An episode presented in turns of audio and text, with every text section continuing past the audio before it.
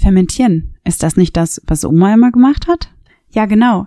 Nicht nur Oma weiß, wie das geht, sondern auch Anna, die Fermentation salonreif macht und in unterschiedlichsten Geschmacksrichtungen Kombucha braut. Kombucha ist erfrischend, auch koffeinhaltig, lecker, sprudelig. Beim Fermentieren geht es darum, organische Stoffe enzymatisch in Säure, Gase oder Alkohol umzuwandeln, um Lebensmittel vor allem länger haltbar zu machen. Und damit war Oma auch nicht die erste. Bereits in der Steinzeit vor knapp 3,4 Millionen Jahren stand Fermentiertes auf dem Speiseplan. Das Tagesangebot könnte lauten leicht bekömmlicher fermentierter Mageninhalt vom frisch erlegten Moschusochsen. Na gut, das klingt jetzt nicht ganz so lecker. Springen wir lieber noch ein paar Jahre weiter. 7000 vor Christus wurden in einer kleinen chinesischen Provinz die ersten alkoholischen Getränke produziert. Die Zutaten des frühen Alkopops, Trauben, Weißdorn, Honig und Reis. Aber die Meister und Meisterinnen der Fermentierung waren eigentlich die antiken ÄgypterInnen. Sie produzierten und konsumierten fermentierte Lebensmittel wie Brot, Bier, Joghurt, Käse, Wein und Essig. Die Erfindung des Supermarkts war also nur noch eine Frage der Zeit. Auch heute liegt die Fermentation wieder voll im Trend.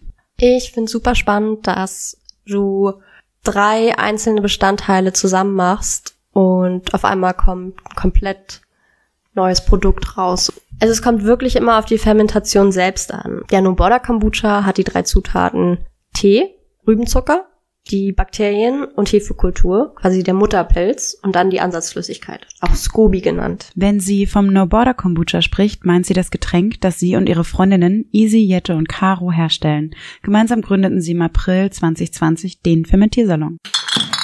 Die Idee lautet, Kombucha schlürfen und Gutes tun. Dabei ist der No Border Kombucha noch nicht alles, was das Team in petto hat. Indem wir uns mehr mit dem Thema Fermentation beschäftigt haben, auch gemerkt, dass man durch Fermentation Lebensmittel haltbar machen kann. Wollen darauf einen stärkeren Fokus legen, machen aktuell schon so eine Videoreihe, wo wir immer mal wieder Lebensmittel zeigen, wie zum Beispiel Äpfel oder Kohl, wie die länger haltbar gemacht werden können. Mit der Initiative wollen die vier auf eine gerechtere, solidarische und ressourcenschonende Zukunft hinarbeiten. Die Gewinne gehen zum Beispiel an Wir packen's an, eine Nothilfeorganisation für Geflüchtete an den EU-Außengrenzen. Der Fermentiersalon hat zum einen diesen sozialen Aspekt, dass wir sagen, okay, wir wollen alle Gewinne, die überschüssig sind, spenden und zeitgleich haben wir aber auch diesen ökologischen Aspekt und sagen, wir wollen die Lebensmittelverschwendung drastisch reduzieren. Gebraut wird mit geretteten und fair gehandelten Lebensmitteln mit möglichst geringem Transportweg. Und da ist das erste Produkt der Kombucha.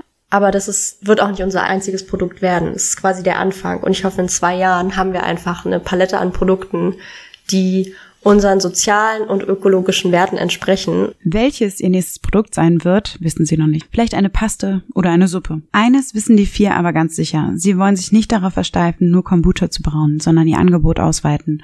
Und sie wollen ihr Wissen weitergeben wir wollen auch Fermentierworkshops geben und Leuten das auch ein bisschen beibringen. Halt irgendwie so unterschiedliche Schnittstellen haben, damit man in Berührung kommt. Zum einen halt durch Produkte, die man wirklich aktiv kaufen kann und zum anderen, dass man es auch selbst erlernen kann.